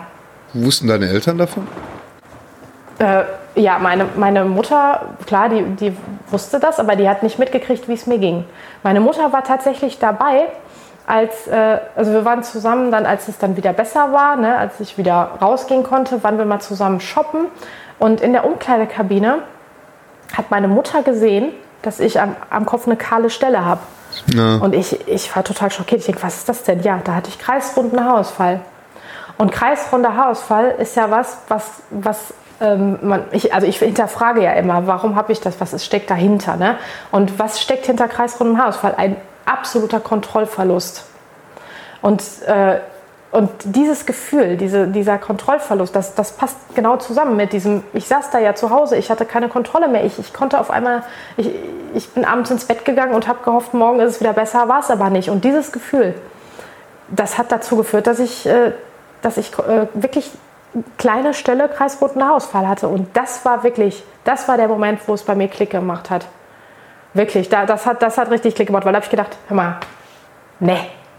Also, was, da ist, da ist mir das so klar geworden, an was für einem unfassbaren, oberflächlichen Scheiß ich mich aufgehalten habe, meine Gesundheit aufs Spiel gesetzt habe, mein Leben aufs Spiel gesetzt habe, meinen Körper in so eine Lage gebracht habe. Ich habe ich, ich hab so eine Demut gespürt das, äh, das könnt ihr euch nicht vorstellen. Das, das war so eine Offenbarung, dass ich, da, da ist das passiert. Da würde ich sagen, ist so der Ursprung meiner Selbstliebe. Vorher war die einfach nicht da. Und da habe ich gemerkt, boah, Körper, es tut mir leid. Das ist echt so, also der, der, der, der Körper, der einem sprichwörtlich sagt, hör mal, so geht's nicht weiter, ne? Ja, ja, richtig, so war das. Und, und, und ich habe die Chance bekommen, äh, es wieder gut zu machen. Es hätte ja auch anders ausgehen können. Ne? Ja, ja, klar. Und dann habe ich das auch gemacht. Und da, da, fing das halt an. Ich meine, sowas passiert auch nicht von, von heute auf morgen, dass man plötzlich äh, in Selbstliebe durchs Leben geht. Aber das war so der, der Grundstein, würde ich sagen. Da, da habe ich ein anderes Bewusstsein entwickelt und da habe ich auch eine andere äh, Einstellung zu diesem Thema Operationen gekriegt. Also da, da war das für mich klar, das mache ich nie wieder, nie wieder. Ich würde jetzt, hm, nee, also ich würde das jetzt nicht grundsätzlich ablehnen, aber ich würde nicht mehr mit so einer, mit so einer, mit so einem Mindset da dran gehen, mit so einer Leichtigkeit. Ne? Das war mir ja alles scheißegal. Ich, ich würde jetzt viel besonnener mir sowas überlegen. Ne? Und ich, also für mich war das klar, ich werde nie wieder wegen so einem, wegen solchen Kleinigkeiten mich so einem Risiko, mich so einer Tortur aussetzen. Das werde ich einfach nicht mehr machen. Hm, es gibt ja, äh, ich glaube, ich ganz gefühlt bei in jedem in jeder Podcast-Folge von uns zitiere ich das einmal mindestens. Das ist dieser dieser buddhistische Satz, den ich aber sehr liebe und an den ich mich auch immer wieder erinnern muss. Äh, Schmerz ist unvermeidlich, Leiden ist optional. Das ist so, das, äh, das und und das ist äh, ja, also auch wenn wenn ich merke, dass ich wieder aufbrausend werde oder dass ich mich in irgendwas reinsteigere und so, nee, das muss alles jetzt nicht sein, ne? Und äh, ähm, ein anderer Satz, der mir noch äh, jetzt dazu einfällt, ist natürlich auch äh, der beliebte Satz von Jesus: äh, Liebe deinen Nächsten wie dich selbst. Ich glaube, er ist von Jesus. Ne? Äh, da, den habe ich auch schon öfter zitiert, weil so oft dieser Aspekt wie dich selbst wegfällt. Bei den so Liebe deinen Nächsten, ja, wir sollen immer den Nächsten nehmen, ja, aber wie dich selbst ja, wenn ich mich selbst hasse, wie soll ich den Nächsten lieben? Ja. Ne? Also von dem her muss ich ja erstmal anfangen, mich zu lieben, dann kann ich ja. auch den Nächsten lieben. Und äh, das tust du ja jetzt ja, de facto richtig. wirklich ganz ein, also Love in Action sozusagen, ne? indem du deinen Blog machst, indem du jetzt hier sitzt und das erzählst, weil damit hilfst du ja im besten Fall Leuten, das selbst in sich schneller zu erkennen. Dafür ist das ja im Prinzip da. Ja, richtig. Ne? Und diese, diese Selbstliebe zu entwickeln. Und also ich finde, ich finde das, was du uns bis jetzt erzählt hast, ne, du müsstest damit eigentlich wirklich äh, durch die Schulen gehen. Du müsstest äh, ja, ja sowas finde ich auch. Äh, so jungen jungen Mädchen, ja. so 16, 17, 18, 19, das müssen die eigentlich hören. Ja. Das ist äh, äh, wirklich so für eine Stunde und äh, oder für zwei.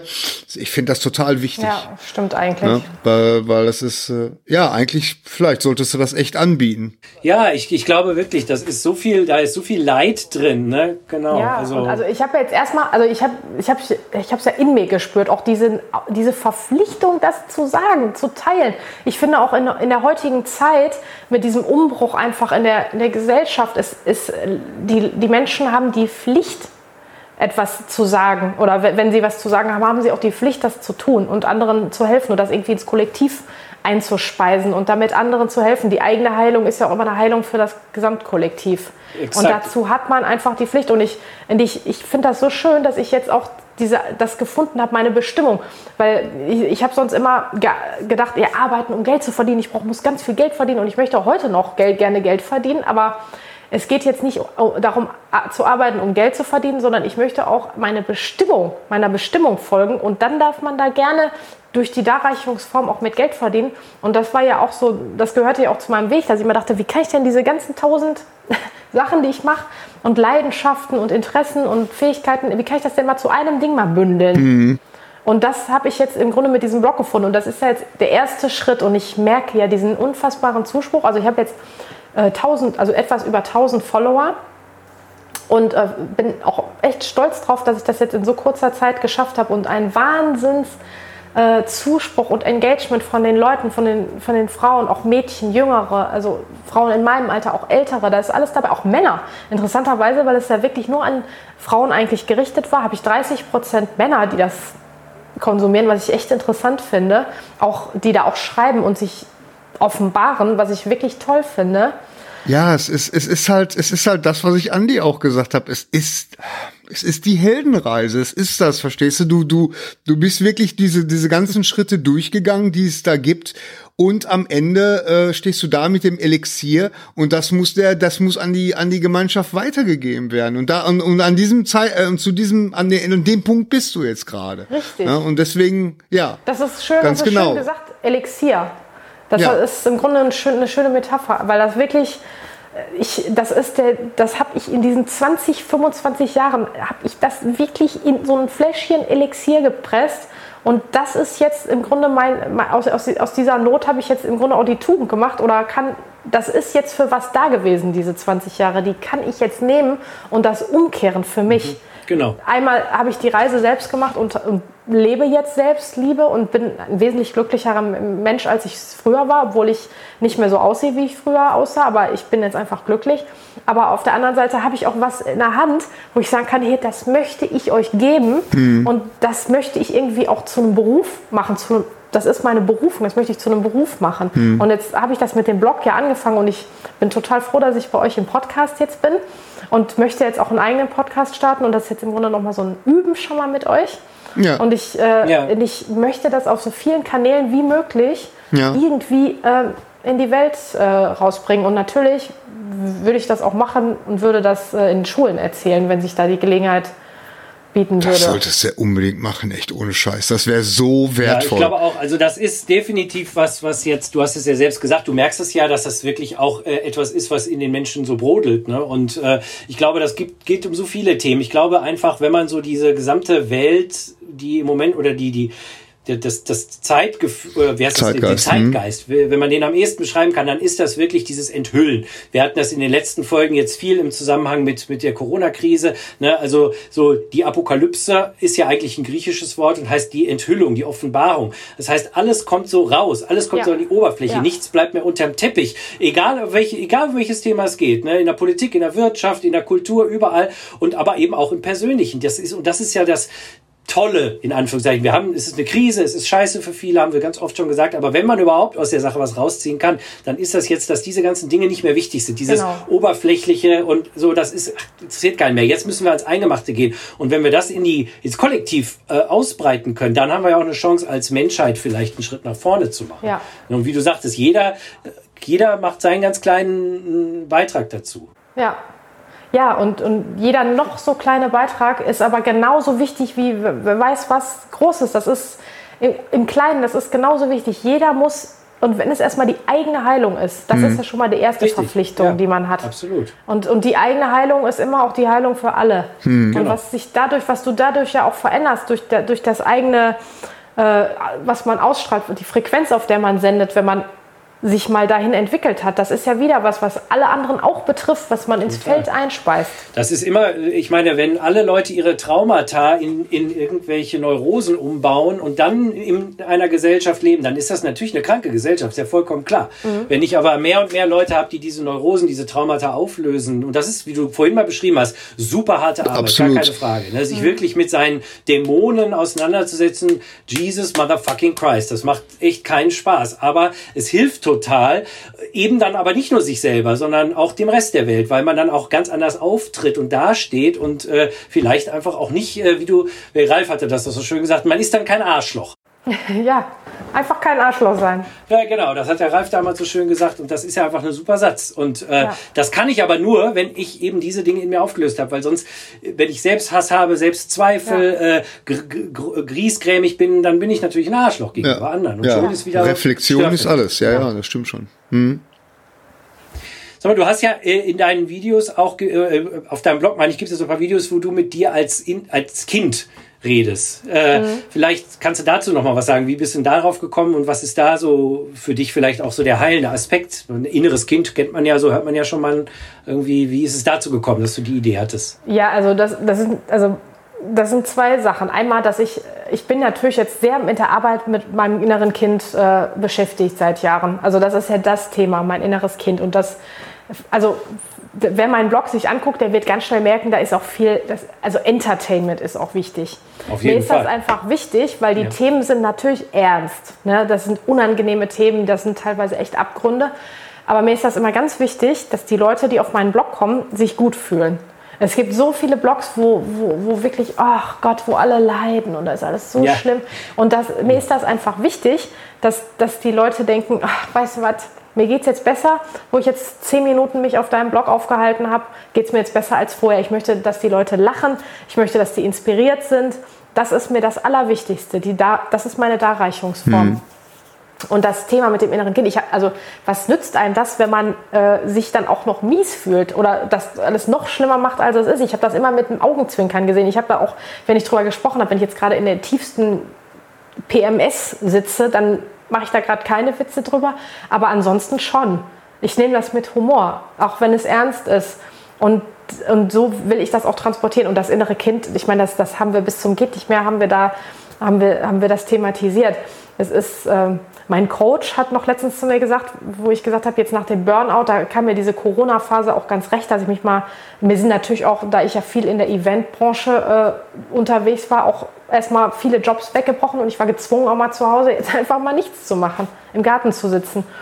Und äh, da, ich habe auch gemerkt, wie mir, diese, wie mir das, wie ich das wirklich gebraucht habe zur Heilung, also körperlich, zur körperlichen Heilung, wirklich. Ne? Dieses, ich war ja so erschöpft und jetzt habe ich wieder angefangen und arbeite und habe auch wieder Jobs zum Glück und merke aber, dass ich das schon versuche, nicht zu, äh, zu krass wieder mhm. zu extrem werden zu lassen. Dass ich sage, nee, ich möchte nur so und so viele Stunden äh, arbeiten für andere, die eine Dienstleistung erbringen und den Rest möchte ich wirklich für mich und meinen Blog und meine, meine Sachen haben, sonst wird mir das zu anstrengend. Und dann hat mein Coach zu mir gesagt, ja, mit einem kleinen Kind zu Hause kann man auch nicht so viel arbeiten. Und das hat sie sehr schön, ich fand das sehr schön, weil die Heilung am inneren Kind, die kann man wirklich vergleichen wie mit einem richtigen Kind. Man hat nun mal das, dieses kleine, noch nicht geheilte Kind hm. und das nimmt einen in Anspruch, körperlich, mental. Und wenn man sich auf diese Heilung einlässt, dann kann man nun mal auch nicht, da braucht man auch einiges an Aufmerksamkeit dafür. Deswegen ist das Thema inneres Kind genauso wie ich auch mal die Dialoge mit meinem Körper führe auf meinem Blog, ist das Thema Kind so. Und dann die Darreichungsform, also das ist ja auf auch lustig gemacht mit einem Snapchat-Filter. Und dieser Snapchat-Filter, den habe ich vorher auf meinem Blog, habe ich den fast immer benutzt. Ich habe, also wenn ich eine Story gemacht habe, dann immer mit einem Snapchat-Filter, weil ich, wie gesagt, mich gar nicht getraut habe, mal in echt vor die Kamera zu treten. Und zu, ich konnte meine Stimme nicht hören, ich konnte mich nicht ich habe mich nicht gerne angeguckt, ich fand mich blöd, ich, das war kaum zu ertragen, mich selbst auf dem Bildschirm zu sehen mit meiner Stimme und ich habe immer mich hinter diesem Filter versteckt, hinter diesem, da ist auch die Stimme verzerrt und das war das, ich habe mich einfach nicht getraut. das anders zu machen. Und irgendwie ist dieses, dieser Filter mit diesem Pflaster auf der Nase und dem, es ist halt, man ist ja dann ein Kind, die Stimme ist hell, die große Schleife auf dem Kopf. Das ist ein bisschen das, verstörend, gebe ich, ich zu. Ja, also man könnte sicherlich auch einen Horrorfilm damit machen. Ja, in jedem Fall. Ja, ja aber das ist aber irgendwie ist so ein, so ein das ist mir so ans Herz gewachsen, dieser, dieser Filter. Und, ich, und irgendwann hatte ich mal den Geistesblitz und habe gedacht, hör mal, das ist die kleine Sabine. Ja, super. Und dann habe ich, damit, hab ich damit einfach Videos gemacht. Mhm. Und das, äh, damit konnte ich das halt sehr gut transportieren, weil es ist das ernste Thema ist ganz klar, aber es ist halt die Darreichungsform ist irgendwie so ein bisschen Comedy. Ne? Ich habe das Gefühl, dass das, äh, dass das Thema inneres Kind, ich meine, das ist ja immer da, aber ich war kürzlich erst wieder in der, in der äh, Buchhandlung mal seit längerem wieder und da ist mir aufgefallen, dass es zu dem Thema plötzlich ganz viele Bücher gibt. Es gab ja so ein paar Standardwerke und äh, äh, aber jetzt gibt's tatsächlich so mehrere. Also das scheint, das scheint so jetzt gerade mal wieder so äh, mhm. top aktuell zu sein. Das ist ja äh, interessante Titel, ne? Das innere Kind will achtsam morden, zum Beispiel. Habe ich letztens, ist, das habe ich nicht gelesen, aber es ist mir mal untergekommen. Wie, sag nochmal, wie heißt der? Wie heißt der? Das innere Kind will achtsam morden. Morden. Mhm. Das fand ich ganz interessant, weil es gab ja das Buch, das innere Kind will Heilung haben ja. oder will Heilung finden oder sowas. Ja. Und äh, es, ja, das entwickelt sich auch auf jeden Fall. Okay, ja, ja, ja, ja. Achtsam Mord. Das ist, ich bin mir sicher, dass die Serienkiller, dass die tatsächlich auch äh, ihre inneren Kinder, dass da, äh, ja. Was im Argen ja, ist genau. mit den inneren ja. Kindern bei den Serien. Aber es wird halt irgendwie äh, en vogue. Es wird irgendwie gesellschaftsfähig. Es ist nicht mehr ein Tabuthema es ist, also inzwischen hat, glaube ich, jeder schon mal gehört, dass, dass den Begriff inneres Kind ja. oder innerer, innerer Erwachsener, inneres Team oder so. Das, das haben mhm. ja jetzt viele schon gehört und, und das wird ja immer mehr bewusst. Früher war das einfach ein Tabuthema, sowas gab es ja einfach nicht. Also wenn ich mir die Generation angucke, jetzt meine Mutter zum Beispiel, in der Generation ist das einfach nicht, da gab es das einfach nicht. Das ist, nee. Nee, nee, nee. Und ich bin dankbar, dass wir das so äh, die, mit dieser Szene irgendwie groß werden und, und uns damit entwickeln dürfen. Ja. Das ist ja ein unglaublicher Gewinn. Ja, ja, ja, ja. Ja, und ich denke, dazu hat ja auch äh, eben wirklich das Internet dann wiederum sehr beigetragen, wo Gary vorhin sagte, ne, das kann ja auch ganz positiv sein, denn diese ganzen Informationen sind ja jetzt wirklich da. Also wenn jetzt früher, vor 20 Jahren jemand, sage ich jetzt mal, äh, Binge-Eating hatte und der wollte da was tun, mhm. ja, der ist in den Buchladen gegangen, da gab es vielleicht kein Buch oder wenn er Glück hatte, eins äh, und jetzt tippe ich mal bei Google ein und wahrscheinlich kriege ich einen Stapel äh, Hits mit Tipps und weiß ich nicht was und dann kann ich mir wenigstens mit irgendwas anfangen. Ne, das ist ja, und dann kommt man auf Blogs wie dein oder so, dass man dann auch sieht, ach guck mal, da ist jemand, der hat das alles durchlebt, da kann ich mir jetzt mal irgendwie anhören, wie das denn alles gelaufen ist. Äh, und das ist ja das Tolle eben am Internet dann wieder. Ja, man, man, man kann ja im Grunde alles konsumieren, so mache ich das ja auch. Mhm. Ich folge ja auch vielen anderen äh, Influencern, die äh, mit Body Positivity und die, die einfach, ja. da hole ich mir ja auch irgendwo, das hat mich ja auch weitergebracht, bis ich erstmal ge dazu gekommen bin, mich selbst zu zeigen. Und ich konsumiere das ja auch. Und das ist ja auch das Schöne. Du findest Hörbücher, du findest Podcasts, YouTuber, YouTube-Videos. Du findest eher wissenschaftlich sachliche Dinge, dann aber auch äh, spirituelle Sachen, äh, lustige Sachen. Es ist ganz egal. Du, du, kannst dir das raussuchen, was du gerade für dich brauchst. Ne? Und es gibt ja auch viele Coaches, die das äh, Internet oder Social Media für sich entdeckt haben, die dann auch wirklich das Fachliche dann geben, die einfach da, genau. da kriegst du ja auch Mehrwert. Ne? Und selbst wenn es dann ein Online-Kurs ist oder so, oder, oder es ist vielleicht ein, ein, Hörbuch oder so, aber du kriegst ja dann selbst den fachlichen, das, das Fachliche kannst du dir ja sogar schon aus dem Internet holen. Das ist alles frei zugänglich und so kriegst du ja schon ein Bewusstsein und vielleicht entscheidet man sich ja dann, ja, okay, ich suche mir jetzt vielleicht mal selber einen Coach und gehe mal ganz ex explizit meine eigenen Themen an. Aber das Bewusstsein, das ist auf jeden Fall jetzt mhm. schon da. Absolut. Ja.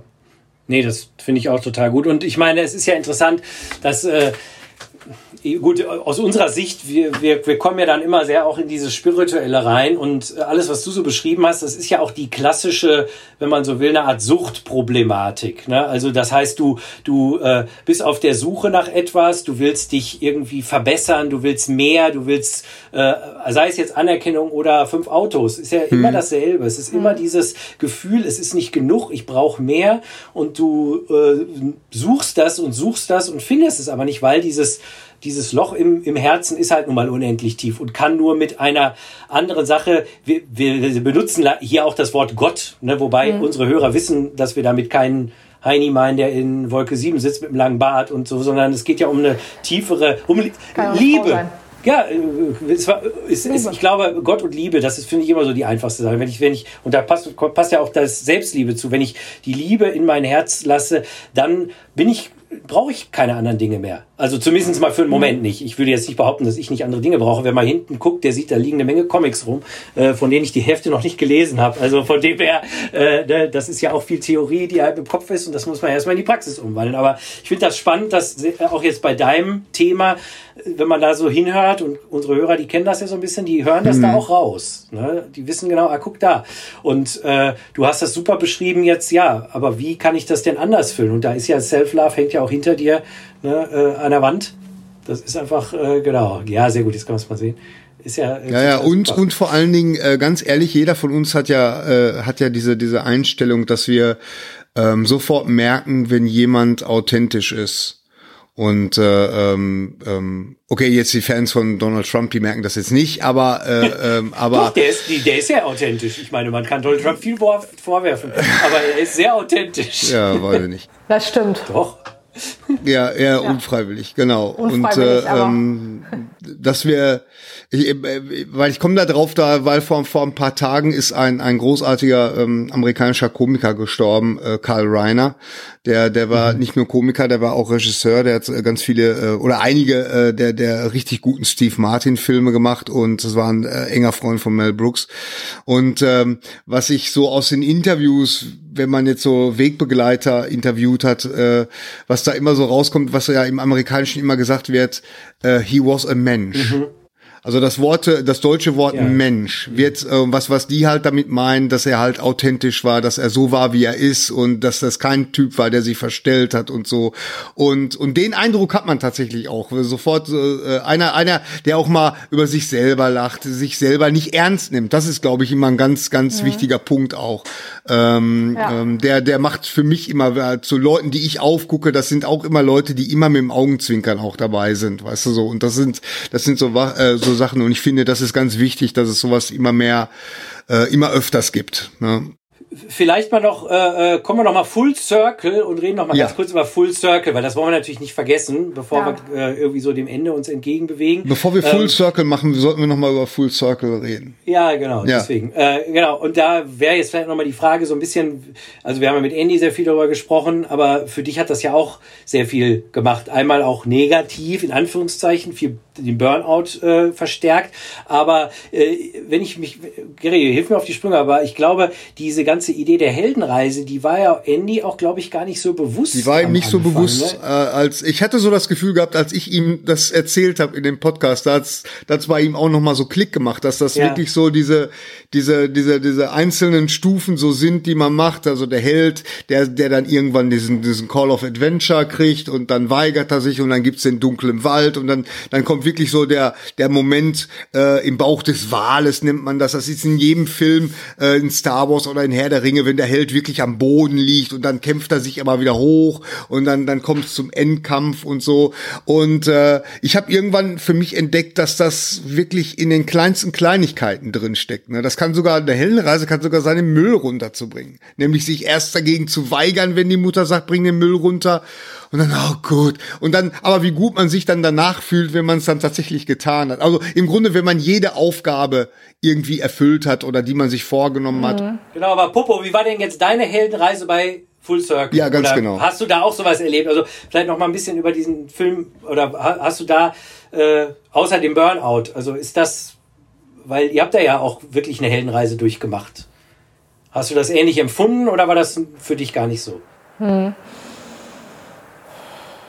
Ja, ich glaube, also das, der Film war ein, ein Teil in, in dieser Entwicklung und ein ganz wesentlicher Teil auf jeden Fall. Also das war ja Andys Idee mit dem Film und, äh, und natürlich äh, haben wir schon vorher Projekte zusammen gemacht und ich habe schon vorher, ich war schon vorher Social Media Manager, ich habe schon viel immer auch ähm, Content gemacht und, und, und gefilmt und, und so Sachen gemacht und Make-up und alles diese, diese Sachen, die ich dann auch hinterher im Film gemacht habe. Und das war Andis Idee und äh, ich habe äh, hab mich da einfach drauf eingelassen, weil ich natürlich auch da schon in mir gespürt habe, ich möchte hier oh, echt was anderes machen. Mhm. Ich möchte hier auch nicht immer fest angestellt sein, auf gar keinen Fall. Und ich weiß nicht, was ich will, aber das will ich nicht. Also meine Reise war immer so, ich, das war auch wirklich mit das Schwerste für mich.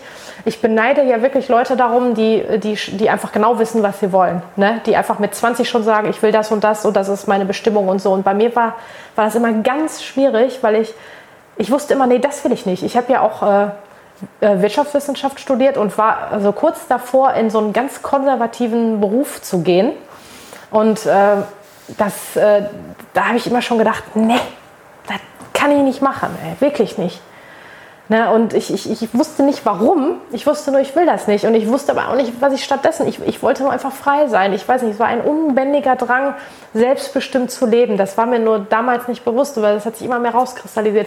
Und als mir dann klar war, okay, ich will selbstbestimmt leben, ja, wie kann man selbstbestimmt leben, indem man einfach selbstständig ist und das tut, was man will, wann man es will, wie man es will. Und ich arbeite ja immer viel, und, ne, aber ich möchte das dann halt zu meinen Bedingungen. Ne? Das war mir immer klar, aber ich wusste halt nicht, was genau, was, was werde ich denn mal tun? Ich bin Make-up-Artist und wirklich, ich bin ein guter Make-up-Artist, auch mit, mit, das ist ein total, ich liebe diesen Beruf. Aber mir war immer klar, nee, das kann nicht alles sein. Ich kann auch noch andere Sachen oder da ist, da fehlt mir so ein bisschen irgendwie so, da, da, da fehlt mir noch was dahinter. Das ist nicht, das reicht mir nicht als Beruf. Also habe ich das auch nicht, habe ich da auch nicht meine ganze Energie reingegeben. Ne? Und dann habe ich, hab ich gedacht, okay, ich bin Social Media Manager, ja, und das und Videos und eigentlich auch ja, Filmproduzentin, das klingt ganz gut. Ne? Und ja, vielleicht kann ich ja da, äh, ist das ein weiterer Schritt, weil ich habe mich irgendwann mal entschieden, ähm, dass ich, dass, dass, dass ich einfach zum Universum gesagt habe, komm, dann, dann, dann gib mir was, ich bin bereit. Ich weiß zwar nicht was, aber ich springe einfach und mal gucken, was kommt, weil ich sehe das Ziel noch nicht. Ich weiß nur, wie ich mich fühlen möchte. Ich möchte mich, ich weiß, ich, ich weiß nur das Gefühl, was ich haben will und was ich nicht haben will. Und dann, dann haben wir den Film gemacht und das war echt eine krasse Sache und ich musste da extrem aus meiner Komfortzone auch raustreten.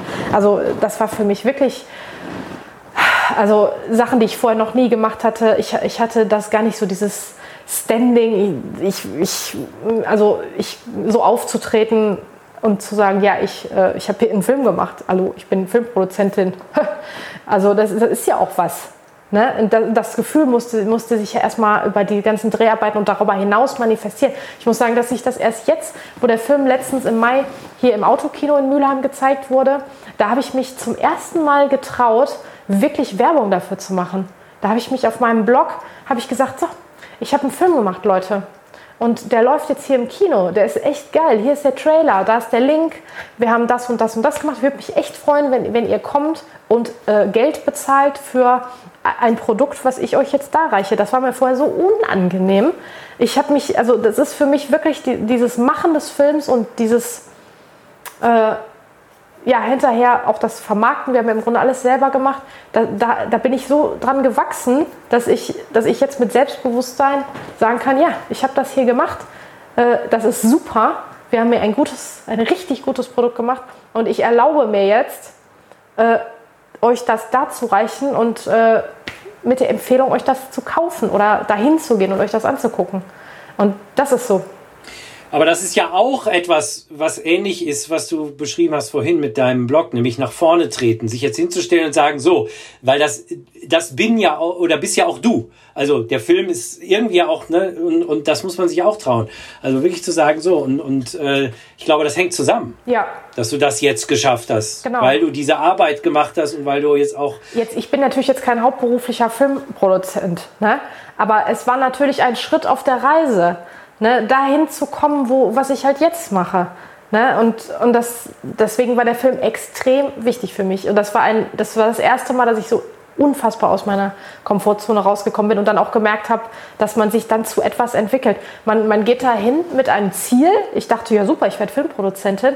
Aber es geht ja überhaupt nicht um dieses darum, dieses Ziel zu erreichen, sondern es geht ja darum, wer wird man auf dem Weg dahin.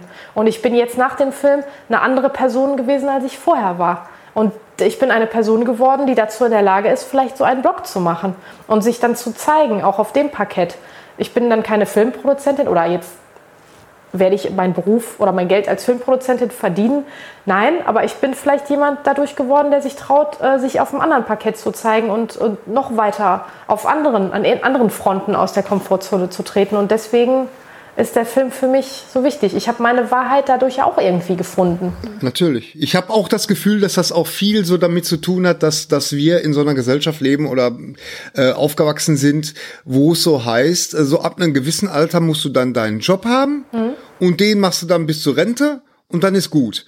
So, aber aber das dann, äh, äh, wenn wenn du dann hier mal was ausprobierst und merkst, hm, nee, das ist doch nicht, das erfüllt mich noch nicht ganz und da, hm, ja, das auch nicht und so, dann giltst du gleich als fahrig oder als als äh, ne, dann mhm. dann kriegt man gleich so, so einen Stempel aus, äh, aufgedruckt und äh, äh, nee, dabei ist das eigentlich optimal. Ich meine, man man könnte auch sagen, du bist ein Hansdampf in allen Gassen. Weißt du so? Und, und äh, das ist ja, das meinte auch kürzlich einer, da, da ich durch Zufall einen Podcast gemacht. Und äh, äh, der meinte auch, der, der David Krasshoff, der meinte auch zu mir, ja, Gary, du bist ja ein Hansdampf in allen Gassen. Ich sag, was?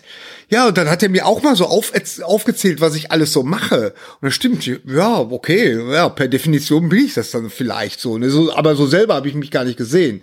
Aber, äh, und das ist auch völlig in Ordnung. Ich finde das total toll, wenn man mehrere Mäntel trägt. Ne? Also, ja.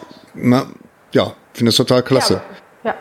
Ich finde, was ein gutes, gutes Stichwort gerade war auch nochmal Comfort Zone. Ne? Ja. Also das ist ja vielleicht auch für die Leute, die sich jetzt fragen, mhm. ich das denn jetzt alles? Ne? Und äh, vielleicht sagst du noch mal ein bisschen was dazu, was es eigentlich bedeutet, aus seiner Comfort Zone zu treten und wie wichtig das eigentlich auch ist in der Entwicklung. Ja. Also es ist so, man, man, man hat ja so ein Bild. Also nehmen wir jetzt mal beispielsweise den Blog. Ich habe das natürlich vorher studiert. Ich habe andere Leute, ich habe das recherchiert. Ich habe mir das genauestens angeguckt, wie andere das machen. Ich habe mir das, ich habe mich schon so gesehen. Ich war, ich, ich konnte das ganz rational, konnte ich sagen, ja, das sind meine, ich habe die und die Fähigkeiten. Äh, das kann ich im Grunde, also rein theoretisch kann ich das. Ja. Und äh, es, es gibt aber dann dann das ist natürlich auch mit, mit neuen Dingen verbunden und die machen einem unglaubliche Angst. Ich hatte, also wirklich, das, das macht einem totale Angst. Auch, ich habe ja mehrfach in meinem Leben auch Sachen komplett ähm, ähm, sein gelassen. Ich habe Jobs gekündigt oder so oder bin von einem Vollzeit auf einen Teilzeitjob gegangen. Das, ist, das war auch ein, boah, das, ist ein, das macht einem so eine Angst, wenn man das erstmal erstmal macht. Aber man weiß, man weiß halt nicht so, wie wird es denn auf der anderen Seite sein? Wie wird es denn sein? Aber das will ich nicht mehr. Ich muss, ich, ich komme. Was soll passieren? Ne? Aber es macht einem einfach Angst. Und der, das ist genau das ist der Moment, dass man trotz dieser Angst, dass man es trotzdem irgendwie macht. Und dann plötzlich merkt, ach so, och, das war gar nicht so schlimm. War gar nicht so schlimm. Das ist ja, ja, ja. ja. Und, und, und, ja. und, auf einmal merkt man, äh, man entwickelt sich zu etwas größerem, also so eine Kleinigkeit, oder was heißt eine Kleinigkeit, aber früher, als ich Vollzeit gearbeitet habe, dann habe ich gesagt, nee, ich möchte eigentlich lieber selbstständig sein, aber ich mache das so ganz langsam, ne? ich kündige nicht jetzt sofort in meinen Job, ich gehe mal auf Teilzeit und dann, dann muss man natürlich, dann ist echt, dann kommt die, erste Gehaltsabrechnung, da schluckt man aber, ne? und mhm. dann muss man, muss man ja, dann, dann, kriegt man ja sofort Existenzangst, dann sieht man sich ja schon auf der Straße le leben. Ne? Absolut. Und dann, dann muss man natürlich auch abliefern. Da muss man die, die selbstständigen Jobs, die muss man ja auch erstmal ranholen und so. Mhm. Und wenn einem das dann aber gelingt, dann, dann kriegt man so mit der Zeit so ein Vertrauen ins Leben. Dann merkt man, ach so, okay, wenn man mutig ist und selbst wenn man scheitert, hat man sich zu etwas ist man eine, eine Leiter, eine Sprosse höher gestiegen. Und man, man, diese, durch diese Entwicklung ist man dazu in der Lage, andere, andere größere Dinge zu tun. Auch wenn es letztendlich vielleicht mit, man mit einem Projekt gescheitert ist und man macht dann doch was anderes, ist ja egal. Aber man ist insgesamt eine Stufe höher gestiegen und auf der Stufe gibt es auch wieder die ganze Bandbreite von Dingen, die man tun kann. Aber man hat halt schon ein, man ist halt schon etwas größer geworden, dadurch, dass man diesen Schritt aus der Komfortzone rausgemacht hat. Und so, ja, mit dem Blog war es natürlich ein Riesenschritt, ein Riesenschritt. Aber der Leidensdruck war auch so groß, weil ich natürlich auch gemerkt habe, ich bin älter und das kennt ja jeder, wenn man 20 ist oder 25 oder selbst 30, da denkt man, ja, das, das mache ich alles noch später. Mhm. Ne? Später mache ich das. Später, ja. Und irgendwann, also ich muss jetzt sagen, ich bin jetzt 39, da merkt man schon, später, das Leben ist jetzt. Also, also was man sich so alles erträumt hatte, das müsste jetzt so langsam, müsste das aber auch mal kommen, weil man merkt halt, dass auch die Kurve, ne, also das geht ja nicht ewig so. Und irgendwann, irgendwann denkt man, ach so, ich muss das jetzt auch mal machen, weil das Mhm. später, das wird auch immer kleiner und ich möchte wirklich nicht, ich weiß nicht, ob ihr das kennt, es gibt da irgend so ein Buch, da hat jemand äh, Leute auf dem Sterbebett interviewt, ich weiß nicht, wie das heißt. und Mhm, ja, ging's so die von dieser Australierin. Sachen, ja. Und, Ja, ja. und eine Sache war, die Leute haben hauptsächlich bereut, dass sie Dinge nicht getan haben. Ja. Und das war für mich Mhm. so ein Gamechanger. Da dachte ich, nee, das werde ich niemals. Das wäre für mich wirklich das Allerschlimmste, wenn ich irgendwann auf dem Sterbebett liege und denke, hätte ich mal gemacht. Das geht mir genauso. Und, und jedes Mal, wenn ich, wenn ich eine riesige Angst habe, hab etwas zu tun, wenn ich, wenn ich, boah, wenn ich wieder einen riesen Schritt aus der Komfortzone rausgehen muss, dann denke ich mir, ich möchte niemals sagen, hätte ich mal gemacht. Jetzt ist der Moment, ich stelle mir dann vor, ich liege auf dem Sterbebett und äh, kann noch mal die blaue Pille nehmen und sagen, dann bist du wieder in der Situation, du kannst noch mal anders entscheiden. Und dann stelle ich mir vor, ich hätte die blaue Pille genommen, wäre jetzt in der Situation und entscheide mich jetzt. Und das gibt mir wirklich, das gibt mir dann die Kraft, auch die Dinge zu tun. Und dann, da ich das jetzt schon so oft gemacht habe, kriegt man dann so ein Grundvertrauen ins Leben. Ja. Ja, ja. Und das, dann, dann kann man leicht, leichter immer größere Schritte gehen. Aber das schafft man nur, wenn man erst einen ganz kleinen Schritt geht. Absolut.